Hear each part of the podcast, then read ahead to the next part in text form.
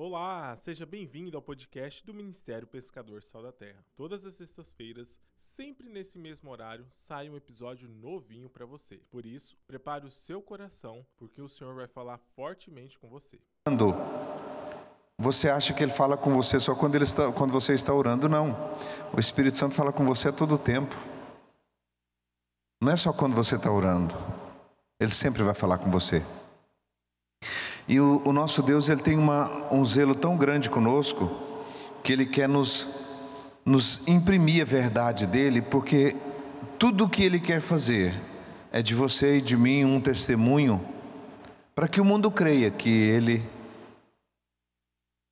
existe e é galardoador daqueles que o buscam.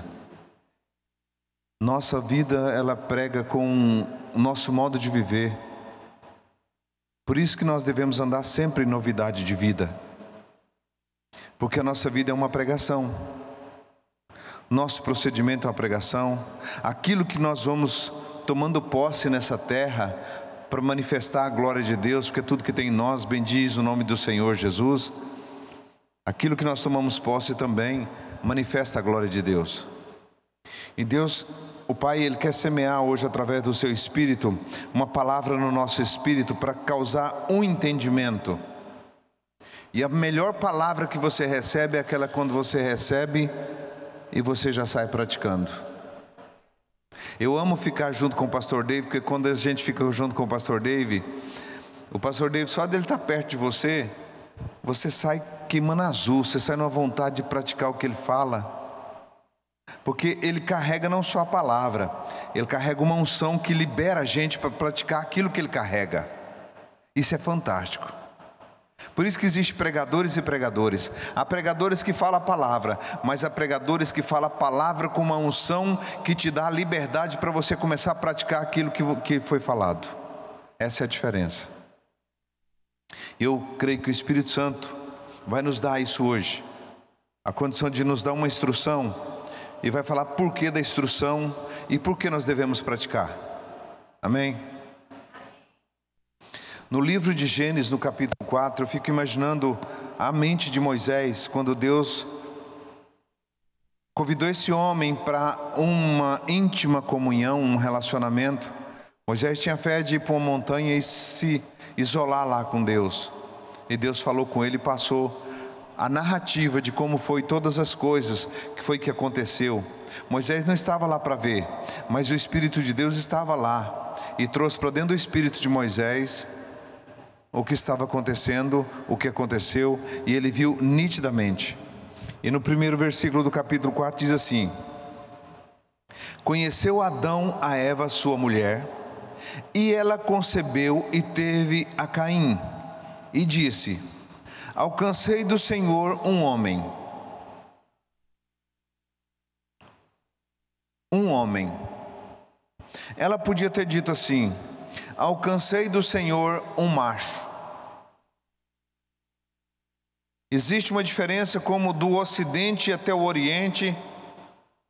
É mais perto do Ocidente até o Oriente é mais perto essa distância do que a distância do macho para o homem. Macho é um ser que Deus cria e ele procria. Homem é um Deus, é um homem é um ser que Deus forja ele para ser um homem. Por isso que Jesus era chamado filho do homem. Porque ele era forjado em entendimento para Deus. O homem que a Bíblia diz é um homem perfeito, na altura, na varonilidade perfeita de entendimento. Por isso que o apóstolo Paulo diz: não sejam meninos como recém-nascidos. Pedro diz: não sejam como meninos recém-nascidos que desejam puro leite espiritual. Ou seja, sejam maduros no entendimento.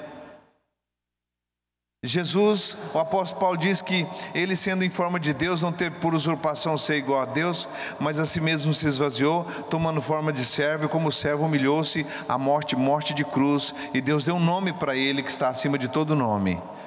Ele decidiu ser o homem, o filho do homem, o filho da perfeição. Então por isso ele é chamado filho do homem. Existem muitos machos, mas existe muito poucos homens. Homem é aquele que tem coragem de renunciar a si mesmo e ser propriedade exclusiva de um Senhor, para ser chamado filho do homem. Alcançou do Senhor um homem. Davi falou para Salomão: Senhor, teme a Deus e sede homem. Teme a Deus e sede homem. Ele não falou teme a Deus e sede macho. Ele falou teme a Deus e sede homem. O que, que é homem? Aí ele fala o que é ser homem. Homem é aquele que está disposto a fazer tudo o que está escrito no livro da lei, não desviando nem para a direita nem para a esquerda, mas guardando os mandamentos. Então, Salomão, teme a Deus e sede homem. Alcançou um homem. Mas aqui você vai ver um homem se transformar num macho. Você quer ver como é que ele transforma no macho? Tomou, tornou a dar à luz e teve Abel, seu irmão.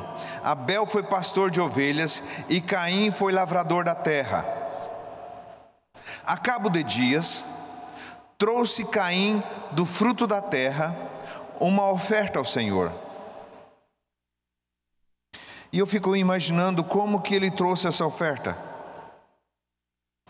Para que ele trouxesse essa oferta, Deus teria dado uma ordem e disse: Olha, vocês têm um elo de comunicação comigo muito íntimo por meio de oferta.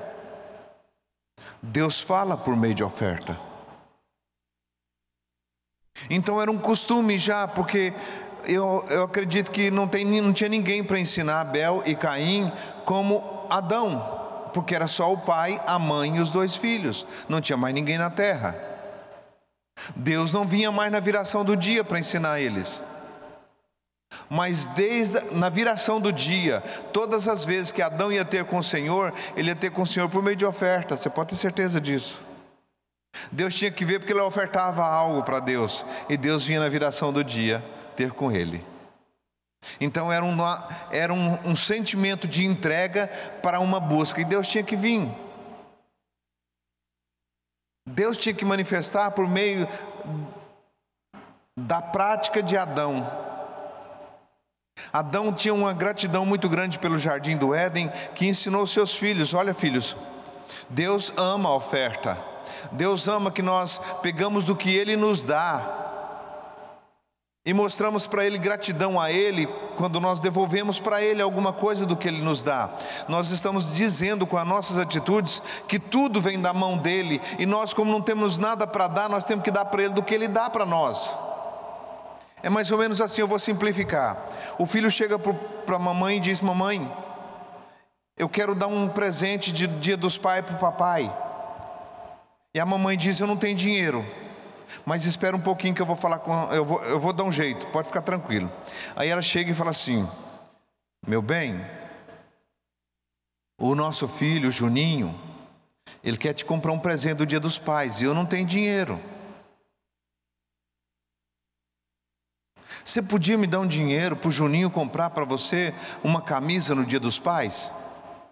Aí o pai fala todo feliz, o pai dá o dinheiro, a mãe garra na mão do Juninho, vai lá na loja, escolhe a camisa junto com a mamãe, dá, põe no envelope bem bonito. E o Juninho vem numa infantilidade muito grande, sabendo, achando que o papai não sabe. E o papai finge que não sabe. E o Juninho chega no dia dos pais com presente nas costas e chega para o papai e diz assim: Papai, olha o que eu trouxe para você, feliz dia dos pais. E entrega aquela camisa e o papai pega aquele papel, tira aquele laço e abre aquele laço na frente do Juninho, na frente da mãe, e pega o Juninho e abraça: Obrigado, meu filho, que, que camisa mais linda. E ele anda com aquela camisa e diz: Essa camisa foi o Juninho que me deu no dia dos pais, que alegria tão grande. Papai do céu é desse jeito. Ele te dá só para você dar. e se sentir importante por fazer alguma coisa para aquele que fez tudo por você. O pai do Juninho criou o Juninho, amou o Juninho, fez o Juninho, deu dinheiro para o Juninho comprar o presente, para o Juninho agradar a ele, para que ele fique mais feliz ainda com o Juninho, porque o Juninho demonstrou com que ele deu um presente.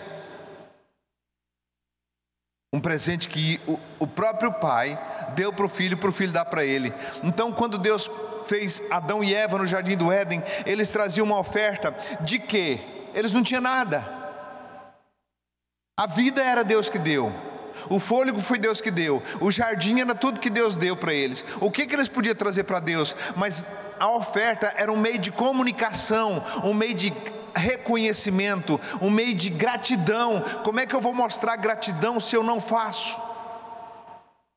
Como é que eu vou ser reconhecido como gratidão? E não é para convencer Deus, não, porque às vezes você tem gratidão, mas se você não tiver gratidão e não tiver obra de gratidão, você não convence é você.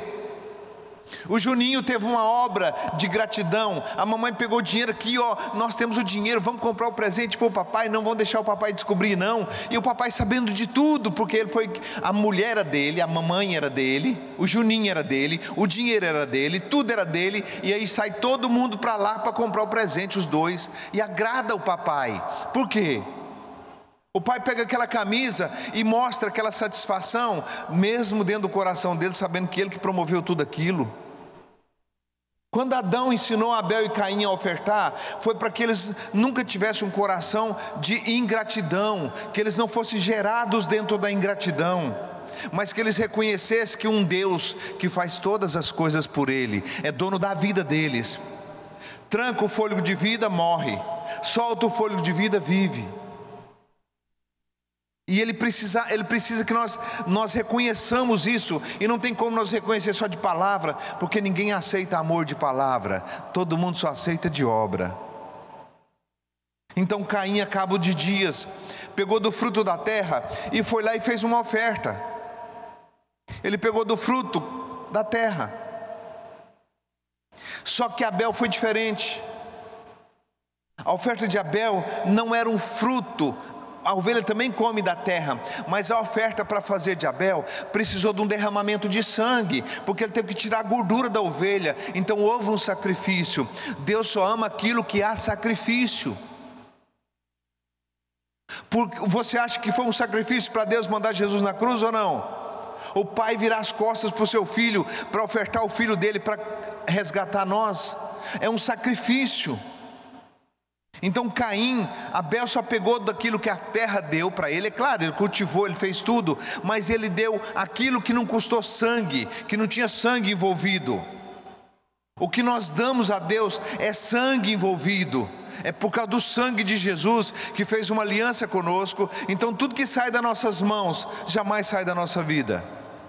Amém. Abel derramou sangue, Abel separou, Abel foi, pegou assim, olha só Abel também trouxe dos primogênitos. Queridos, ele escolheu primeiro. Ele recebeu tanto de Deus que ele disse: Eu tenho que fazer algo para Deus. Isso era cabo de dias. Tem pessoas que faz uma oferta uma vez e nunca mais faz oferta, porque acha que o que deu foi demais. Então já ofertei, não preciso ofertar mais. Era cabo de dias, todos eles traziam uma oferta. A cabo de dias. Que cabo de dias é esse? Quando a colheita chegava, eles era cabo de dias. Tem um dia de plantar e tem um dia de colher. Tem um dia do, do, da ovelhinha nascer e tem um dia também dela estar tá boa para o abate. Então, a cabo de dias é quando vem a colheita. Quando vinha a colheita, Abel, a, a, é, Caim trazia do fruto da terra e depositava para o Senhor. E Caim pegava do melhor da ovelha, do primogênito, mais sarado, o mais bonito, o mais perfeito. Ele tinha um jeito especial, porque Caim é uma sombra de Cristo. E ele pegou da gordura, a cabo de dias trouxe Caim do fruto da terra a oferta ao Senhor. Abel também trouxe dos primogênitos das suas ovelhas e da sua gordura atentou o Senhor para Abel e para a sua oferta. Deixa eu falar uma coisa. Não tem uma coisa mais difícil do que quando Deus recusa a sua oferta. Três coisas que eu não vou atrás. É muito difícil eu ir na casa de alguém para orar para alguém que está doente. É, eu não gosto de ir. Não gosto de ir. Ah, mas está escrito: tive enfermo e não me visitaste. Uhum. Quem não conhece. Mas quem conhece tem que correr atrás. O cego gritou, a mulher com fluxo de sangue foi atrás, todos que foram curados, os, os leprosos gritou. Se você falar para mim, pastor, vem na minha casa que eu tenho uma oferta preparada aqui para te entregar, é bem provável que você não vai entregar, porque eu não tenho interesse de correr atrás disso. Porque o que tem valor não tem preço, e o que tem preço não tem valor. Se eu for atrás de você, a terra não está correndo atrás da semente, é a semente que corre atrás da terra. A terra sem semente é terra, e a semente sem terra, ela é o que? Ela é só uma semente, ela nunca vai multiplicar. Então, eu sou, na minha vida, eu sou responsável para fazer multiplicar aquilo que é lançado em mim, porque eu preciso ministrar ação de graças. Então, não corra atrás dessas coisas. Não adianta falar, eu tenho um milhão lá guardado para você. Vão lá em casa que eu quero. Não, não vou não. Se o irmão me ligou, pastor, eu estou com oferta lá em casa, você pode ir lá em casa? Eu falei, meu irmão, não vou não. Não vou não. Eu não fui constituído para correr atrás dessas coisas. Não importa o quanto que ele tinha, eu não vou atrás. Porque já dá um trabalho demais você ter que orar e fazer o negócio multiplicar. Você acha que é fácil? E a responsabilidade de você pegar uma coisa que é santa, sagrada, que foi. Eu vi pastores passar necessidade porque eles não valorizaram a semente, eles achavam que as pessoas eram obrigadas a dar para eles. E Deus fecha a torneira de um homem como esse aí, ninguém dá nada. Não. Quando você recebe alguma coisa na sua mão que é obra de fé, para lá, meu irmão. Tem alguém me assistindo aí pela, pela TV aí, tá vendo aí. Alto lá, meu irmão, você tá pegando é qualquer coisa não. Você pode comprar até tudinho de perfume importado. Deus não importa com isso aí não. Desde que Ele te permite fazer. Você pode gastar o que você quiser. Pode andar no carro mais novo, mais top, mas Deus ele tem que te permitir fazer isso aí, porque se, não, se ele não permitir, aquilo te derruba. Então nós que somos os pastores, nós temos um, nós temos a incumbência de ministrar a multiplicação naquilo que vem pela fé, mas aquilo que vem como um desencargo de consciência, ou aquilo que vem de qualquer jeito, o coxo, o cego, o manco, o torto, o com dó, nós não temos nenhuma condição de multiplicar, de ministrar multiplicação nisso aí. Porque não é a nós que estamos fazendo, não é no ministério pescador sal da terra que nós fazemos uma coisa dessa. Isso é no Senhor, isso é com temor e tremor, porque é algo que você recebeu dele e você quer dar de volta para ele, não é para um homem. Não é para um homem. Eu recebo dele e dou para ele. Como é que eu dou para ele? Eu dou para ele para uma pessoa que está mais próxima dele, aonde as obras de Deus é manifesta através dessa pessoa. Quando se fala que aquele homem lá tem Deus, lá tem o Espírito de Deus, lá tem uma unção. E esse homem não quer o que é seu. Esse homem para andar nesse poder, ele já foi um semeador antes, senão ele não colheria. Então é muito sério isso aí. Um realzinho tem que ter o mesmo valor de um milhão. Se for semente, tem que ter. Então Caim pega lá da gordura das ovelhas, pega lá da sua gordura e vai lá e semeia. E Deus agradou da oferta de Abel e não agradou da oferta de Caim. Por quê? porque Caim não separou, não preparou, não teve um coração diferente, ele fez de qualquer jeito, ele não escolheu o melhor do fruto, o melhor da plantação, o melhor não teve derramamento de sangue, não, ele podia ter colocado o cereal lá e falado: Eu vou sacrificar um cordeiro também. Não, mas ele não fez isso. Ele não fez derramamento de sangue. E Abel, Hebreus diz que Abel fala até hoje, porque Abel é uma sombra de Cristo. O justo morrendo na mão do irmão injusto. Os irmãos de Jesus de Israel, o povo de Cristo foi que crucificou ele. O dia que o homem pensar que Deus está atrás do dinheiro dele, ele acabou de ser o homem mais estúpido do mundo. Porque Deus não está atrás do que ele tem, porque ele não tem nada. Mas hoje nós vamos aprender como você tem interesse de fazer uma revolução nessa área na sua vida. Você tem interesse?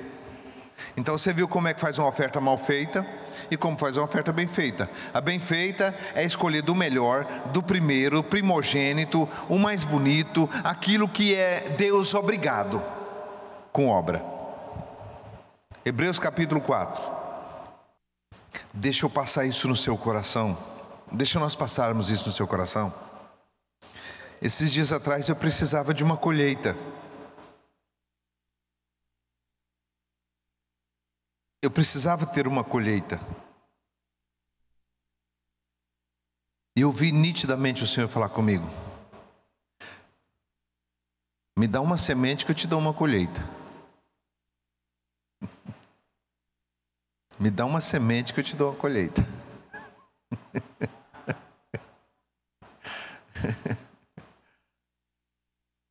Me dá uma semente que eu te dou uma colheita. E ele falou: Me dá uma semente que eu te dou uma colheita, e eu esqueci daquilo ali. Daqui a pouco ele mandou alguém me pedir algo.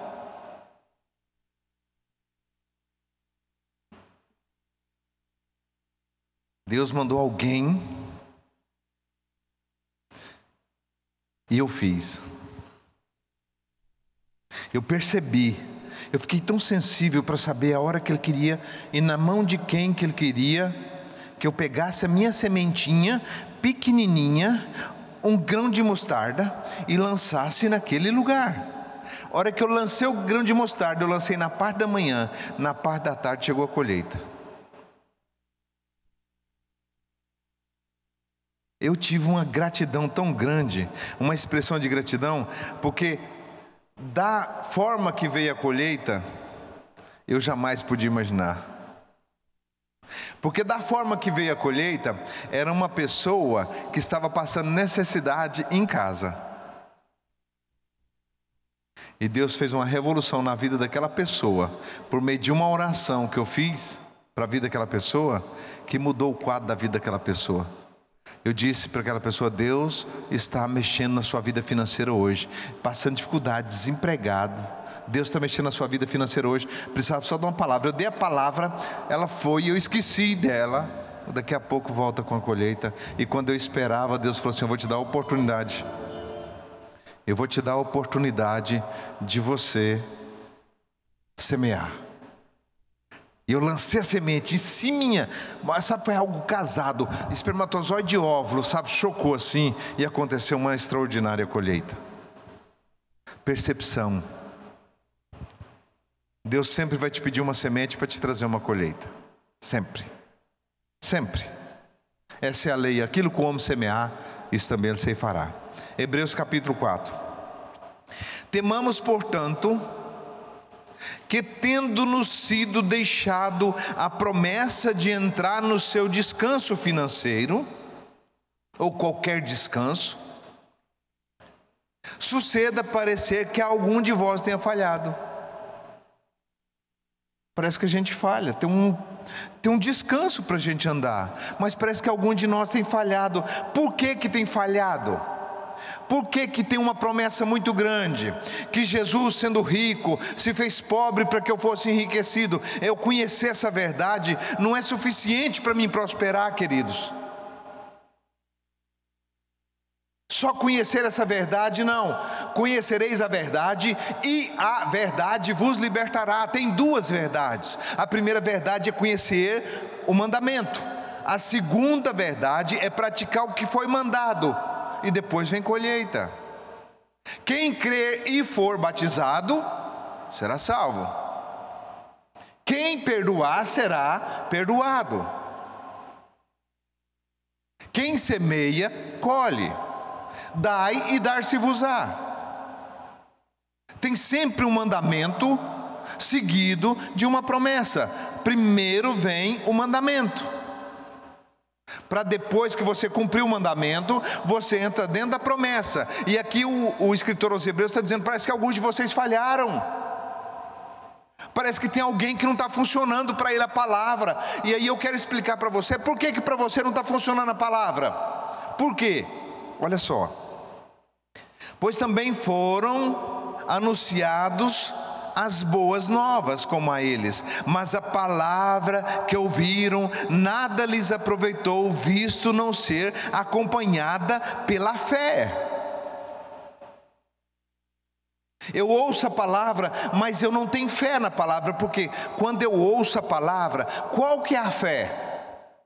Visto que a palavra não foi acompanhada pela fé. Então vamos ver como é que eu pratico a palavra acompanhada pela fé. Tiago capítulo 2, verso 14. Meus irmãos, que proveito há se alguém disser que tem fé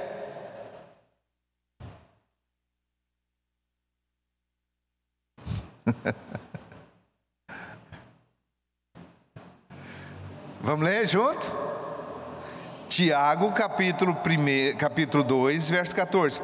Meus irmãos, que proveito há se alguém disser que tem fé e não tiver obra, pode essa fé salvá-lo? A sua fé, sem a sua obra, é morta. Qual que é a sua obra para viver no meio da maior crise que o mundo já viveu e prosperar? Qual que é a sua, sua fé? Você tem que justificar a sua fé através da sua obra. E qual é a sua obra? A sua obra hoje você faz, amanhã você não faz. Amanhã você faz, depois você não faz. Você faz hoje, depois não faz mais nunca. Aí vem o diabo e toma tudo aquilo que era de Deus para sua vida, ele tira na marra de você. Eu já falei muito isso aqui, eu já preguei muito isso aqui. Não fica na sua mão aquilo que era para justiça. Para justificar. Você perde. Não fica na sua mão porque você recebeu, natu, você recebeu espiritualmente e não teve o, o dar espiritualmente. Você não teve a obra, então você tinha fé para receber, mas a obra do dar você não deu. Então, quando não dá pela obra de justiça, é tomado pela obra do engano. E não leva só isso, leva muita coisa a mais.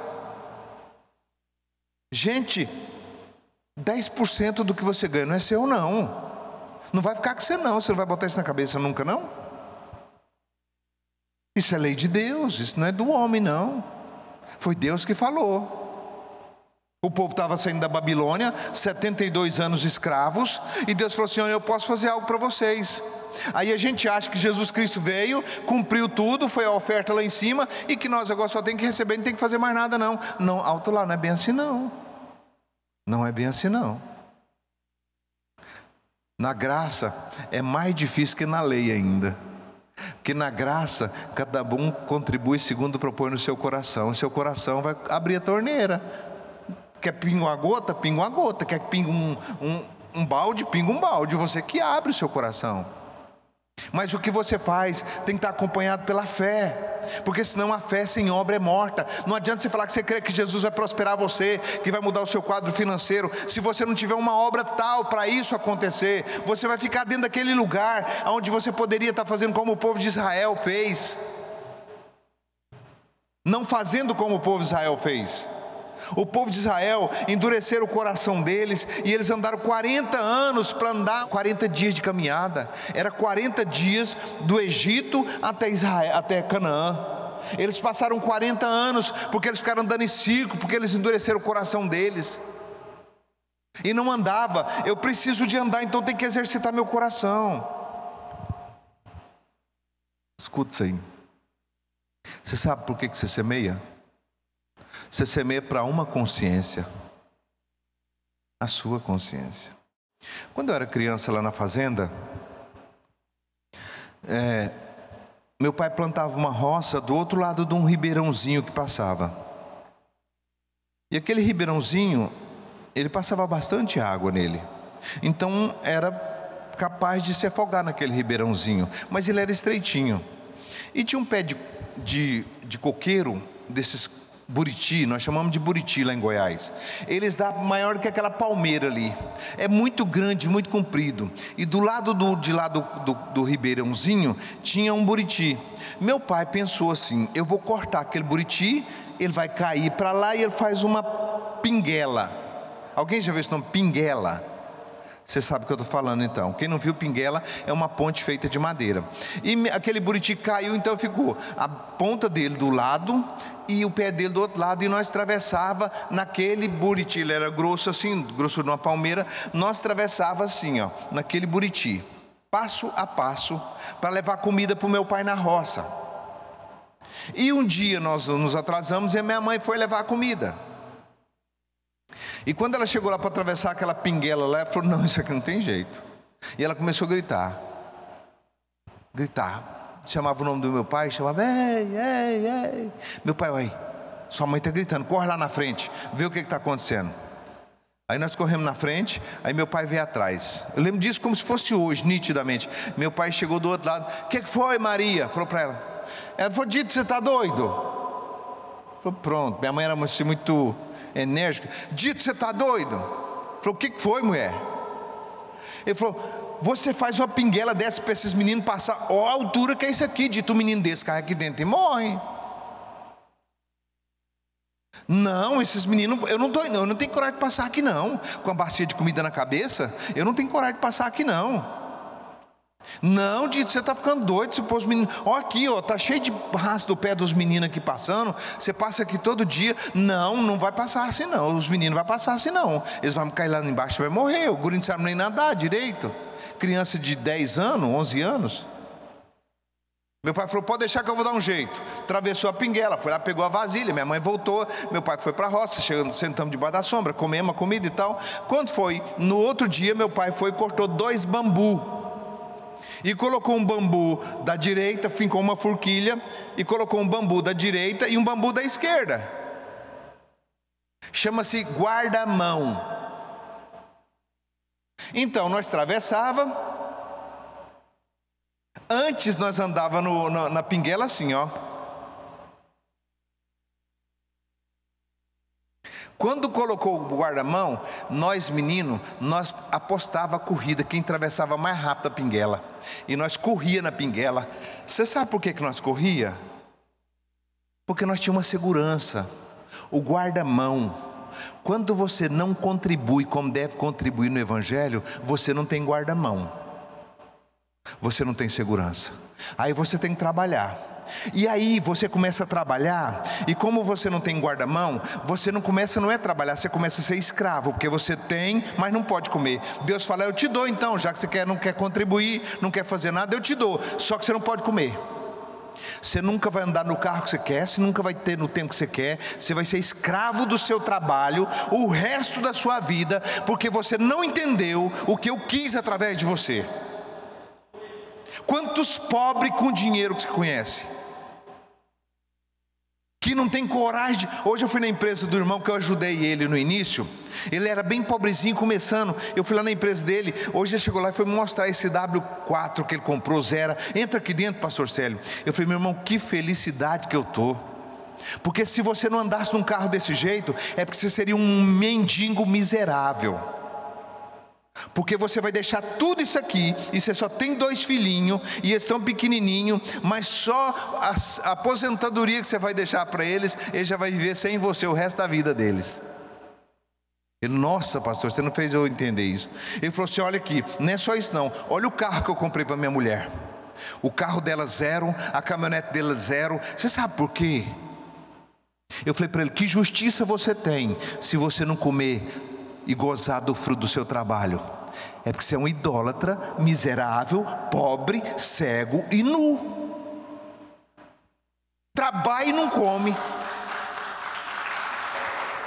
E quando você não contribui como deve contribuir na obra de Deus, o espírito do engano cega seu entendimento. E para você, querido, é só trabalho. E eu tenho que trabalhar, eu tenho que juntar, eu tenho que trabalhar, eu tenho que juntar, eu tenho que trabalhar. Você não vive nunca, você vive escravo. E Deus não, não quer nós escravos, Deus nos libertou do cativeiro da corrupção para a liberdade do Filho do seu amor. Aleluia. Então ganhar dinheiro é muito simples, trabalhar é muito simples, fazer acontecer é muito simples, porque o mesmo Deus que multiplica pão e peixe, multiplica, eh, você também tem esse mesmo poder, essa mesma unção. Jesus fez isso pelo Espírito Santo. E você também multiplica pelo Espírito Santo. Mas se você não soltar e dar um muito obrigado a Deus a cabo de dias, de maneira nenhuma você vai viver nisso que você precisa viver. E a gente é assim, a gente começa um propósito de fidelidade, eu vou ser fiel com Deus, vou ser fiel. Daqui a pouquinho o diabo vem e para a gente na fidelidade, e a palavra que nós ouvimos, por não ser acompanhado pela fé, o diabo vem e rouba ela de nós. Tem quantas pessoas que têm herança para receber, tem dinheiro para receber, mas Deus prova você com 100 reais que você recebeu, e no 100 você não dá 10, e se você receber 10 milhões, você não dá 10, é muito para você dar, e a palavra de Deus que diz, essa é a lei do Espírito de vida em Cristo Jesus, não é que você precisa dar, é que tem um caminho mais excelente para você, o caminho do dar. Atos diz que melhor coisa é dar do que receber. Então, um bom caminho. Então, eles receberam a palavra, mas não foi com a fé, porque não praticaram o que foi recebido. Olha só o que, que ele diz: Meus irmãos, que proveito há se alguém disser que tem fé e não tiver obra, pode essa fé salvá-lo? Se o irmão ou irmã tiver luz e tiverem falta de alimento cotidiano, e alguns disser disser-lhes: Ide em paz, aquietai-vos e fartai-vos, mas não lhe der as coisas necessárias para o corpo, que proveito há nisso? Assim também a fé, se não tiver obra, é morta em si mesma. Mas dirá alguém: Tu tem fé? Eu tenho obra. Mostra a tua fé sem as tuas obras, e eu te mostrarei a minha fé pelas minhas obras. Obra. Se não for através da obra. Olha o capítulo primeiro. Capítulo 1, verso 2: Meus irmãos, tende por motivo de grande gozo ao passardes por provações, sabendo que a prova da vossa fé desenvolve perseverança. Ora, a perseverança deve terminar a sua obra, para que sejam maduros e completos, tendo falta de dinheiro e de muitas outras coisas. Ah, está é, errado, né? Ora, a perseverança deve terminar a sua obra para que sejam maduros e completos, não tendo falta de coisa alguma. Esse lugar é gostoso demais. Não tem falta. Você sabe como é que você pode andar seguro? Tem um guarda-mão de cá chamado fé e um de cá chamado obra. Então eu posso atravessar sossegado. Eu ando garrado no guarda-mão de fé e obra. Se eu não tiver obra, eu não tenho fé. E se eu disser que tem fé e não tiver obra, essa fé não é verdadeira. Então Deus quer nos dar. Mas como é que Ele faz para dar? Se nós não temos a fé e a obra para receber. Ele já foi sendo rico, se fez pobre para que nós fosse enriquecido. Ele já pagou o preço. Agora a lealdade, a lealdade traz prosperidade, a lealdade. Davi falou: já fui moço, agora sou velho. Nunca vi desamparado um justo, nem a sua descendência mendigar o pão. Volta para Hebreus. Agora vai fazer mais sentido, quer ver? Hebreus 4. Temos, portanto, que, tendo-nos sido deixado a promessa de entrar no seu descanso, suceda parecer que algum de vós tenha falhado. Pois parece que eu falhei, não estou conseguindo entrar no descanso. Pois também a nós foram anunciadas as boas novas como a eles, mas a palavra que ouviram nada lhes aproveitou, visto não ser acompanhada pela fé daqueles que ouvia. Ora, nós o que temos crido, entramos no descanso tal, como assim disse: Assim jurei na minha ira, que não entrarão no meu descanso Contudo, as suas obras foram acabadas desde a fundação do mundo, pois em certo lugar diz: Ele assim no sétimo dia, assim do sétimo dia, e descansou Deus no sétimo dia de todas as obras das suas mãos. Aonde é que está o descanso? No sete. Em Cristo. Em Cristo, se não for fé e obra juntos, você não pode viver o sobrenatural. Eu estou falando de sobrenatural. Eu não estou falando de barganha aqui. Eu estou falando de gratidão. Eu não estou dizendo aqui que você vai contribuir e porque você vai contribuir, então você é obrigado, Deus é obrigado a fazer alguma coisa para você. Não. Você vai contribuir como a parábola do menino que queria comprar um presente para o dia dos pais. Você vai contribuir com essa consciência, que o papai que te deu a condição de você dar um presente para ele, para ele se alegrar no presente que você deu, porque ele é seu pai, ele não vai deixar faltar nada para você nunca. Havia um senhorzinho que estava esquecido pela família, porque ele não tinha posses, não tinha nada. Mas aquele senhorzinho, ele tinha um seguro muito grande de vida. Ele morava no fundinho, no kitnet, no, fim, no fundo da casa de uma filha rica, que ela mal ia lá. E tinha outros filhos que mal ia lá. E ele tinha um seguro milionário, que ele pagou há muitos anos atrás, e tinha um seguro muito bom. O dia que ele morreu, procuraram aquele senhor, procuraram aquela família e disse: Olha, aquele senhor deixou um seguro estabelecido para todos os filhos. E todos os filhos, os que eram ricos, receberam mais ainda, e os que não eram, receberam muito. Todos lucraram com a morte dele. Todos nós fomos beneficiados com a morte de Cristo. Ele deixou um seguro para nós. Mas existe uma maneira de pôr a mão nesse seguro. Precisa, no mínimo, reconhecer quem morreu por você e pagou um preço muito alto. Que ele foi fiel, ele foi leal, ele teve lealdade. Ele submeteu tudo que Deus falou para ele, que era a palavra de Deus, ele submetia. Ele não andava no seu próprio entendimento. Ele não queria fazer uma barganha. Se aquele menininho da, do dia dos pais falasse assim, papai, eu quero que o senhor me dê um dinheiro para me comprar uma camisa do senhor, para o senhor ser mais bonzinho comigo. Papai, eu quero que o senhor me dê um dinheiro, porque eu vou comprar uma camisa para o senhor, para que o senhor seja mais bom comigo até hoje. Quando eu não passar na escola, o senhor não me, não me puxa a orelha, o senhor não me corrige, o senhor vai ser fazer tudo o que eu quero. Então eu quero só que o senhor me dá para mim, dá para o senhor, para o senhor ser bom comigo. É assim? Não. O Senhor me dá, porque eu não tenho nada para te dar. Então, até adoração. Se o Senhor não me der a condição de te adorar, eu não tenho, eu não sei adorar. Eu nunca não, não, entendo o que é adoração. Eu não entendo o que é meditação na palavra. Eu não sei quem, não entendo como é que eu age o Espírito Santo. Eu não tenho nada. Mas de tudo que o Senhor me der, eu não tenho uma outra coisa para fazer, a não ser a cabo de dias eu mostrar para o Senhor o quanto que eu sou grato com o Senhor, porque através da minha oferta outras pessoas vão ser crentes como eu sou crente.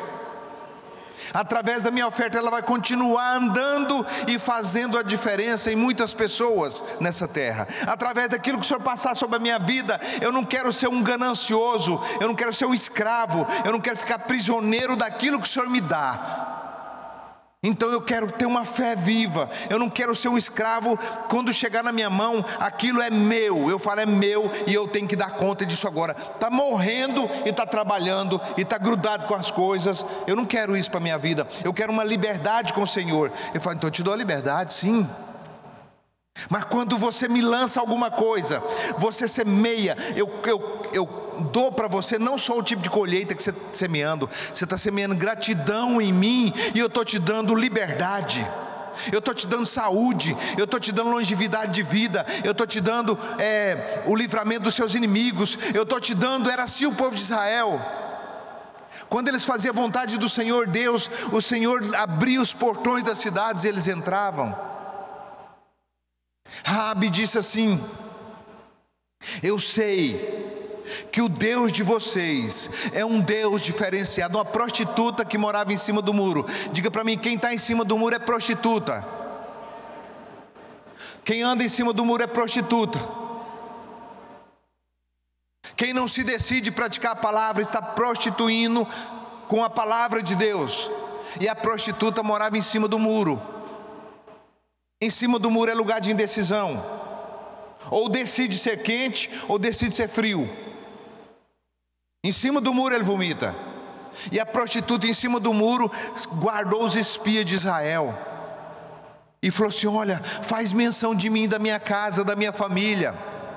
Eu sei que o Deus de vocês, Ele já destruiu os, os, os, os reis que vêm vindo, da onde vocês vão passando, Deus vai destruindo tudo na frente de vocês. Vocês são um povo eleito, um povo escolhido, um povo de um Deus vivo, um Deus poderoso, um Deus que faz, um Deus que resolve a causa de vocês. Então faz menção de mim quando vocês vierem tomar essa cidade, porque em nós aqui não habita mais força nenhuma. Aquela prostituta Raabe desceu do muro e entrou dentro da genealogia de Jesus Cristo por meio da fé. Por meio da fé, ela desceu do muro, e eu vejo crente que Deus tem feito tantas coisas na vida deles, e eles não se decidem, eles ficam assim: ah, não vou, eu não, eu não gostei daquela obra, não, vou não. Não, acho que não é bem assim, não. Se o pastor Célio fizesse assim, assim, eu até fazia. Ah, se o ministério fosse assim, assim, eu até fazia. Essas pessoas que falam desse jeito, vai levar uma taca tão violenta isso não é ameaça, não. É porque vai ser vomitado da boca do Senhor. Receber um tanto de Deus. E só faz se for dentro do eu acho? Não, querido. Nós não temos liberdade para tomar essas decisões. Se eu achar certo, eu faço. Se eu não achar certo, quem é tu que julga o servo alheio e que causa a sua justiça própria? visto que não conheceram a justiça que vem de Deus estabelecer a sua própria justiça. O fim da lei é Cristo, para a justiça de todo aquele que crê. Então não tem como você colocar uma lei ou colocar uma imposição. Deus chamou você para fazer, porque a sua liberdade, a sua satisfação, a sua proteção, a graça de Deus na tua vida está em você ser um crente, mas não um crente mais ou menos, um crente que ora, um crente que medita, um crente que pratica, um crente que anda com Deus, um crente que anda no guarda-mão da prática e no guarda-mão da fé. Garra na prática de um lado e não deixa a prática e também não deixa a fé. Esse é inabalável inabalável. Esse é rico. Prática e fé. Esse anda em poder. Quem não anda assim? Então não sei qual é a sua vida financeira, não sei o que, que você tem. Não estou aqui incentivando você para contribuir no ministério. Nós não tem falta de nada, graças a Deus. Nunca tivemos e nunca vamos ter. Antes de você chegar no ministério, já era sal da terra. Então não estamos aqui pedindo dinheiro para você, querendo uma oferta sua. Não, nós estamos aqui meditando, ensinando essa palavra. Se você quiser, se quiser dizer me ouvir, comereis o melhor dessa terra. Se quiser e me ouvir, se não quiser, leva a sua vida. Eu tenho que ensinar a verdade. Eu tenho um compromisso não é com você, eu tenho um compromisso com essa verdade. Então doa quem doer. Se faltar prática, você cai. E se faltar obra, você também cai. A pinguela é lisa. Você vai, mas assim. Você quer correr? Pode correr, ué. Põe guarda-mão. Quer correr financeiramente? Corre. Deus não está preocupado. O quantidade. Ele agradou da oferta da viuvinha e não agradou da riqueza dos ricos. Não é quantidade que se agrada a Deus, é exclusividade é exclusividade porque ele foi exclusivo para você. Se você não for exclusivo para ele, você não vai chegar a lugar nenhum. Então não fica falhando não. Você, ó, quem falha na prática, vou terminar agora. Quem sabe como é que, como é que funciona, como é que é o nome daquele aparelhinho que mede se a pessoa está viva? Fica assim, tutu, eletrocardiograma? Tutu, tutu, tutu. Quem sabe o nome daquele aparelho? Eletrocardiograma, aquele que fica lá na cabeceira do camarada que está partindo dessa para melhor. Aquele que fica lá, o aparelhinho. Enquanto está assim, ó, tudo, tudo, tudo, tudo está vivo, né? Beleza, né? Para Deus, enquanto está assim é que está morto, ó, tudo, tudo, tudo, tudo. Ora pratica, ora não pratica. Ora pratica, ora não pratica. Esse está morto. Para Deus é aquele que faz assim, ó. Tu... Aquele está vivo. Aquele já morreu. e a vida dele agora está em Cristo. ele já está morto para o mundo mesmo, ele já sabe que não é desse mundo, então ele vai viver aqui muito feliz, comendo, bebendo, gozando o melhor dessa terra, porque o lugar dele não é aqui. Ele vai dizer: Eu não vou juntar tesouro na terra, vou juntar tesouro no céu, porque é para lá que eu estou indo.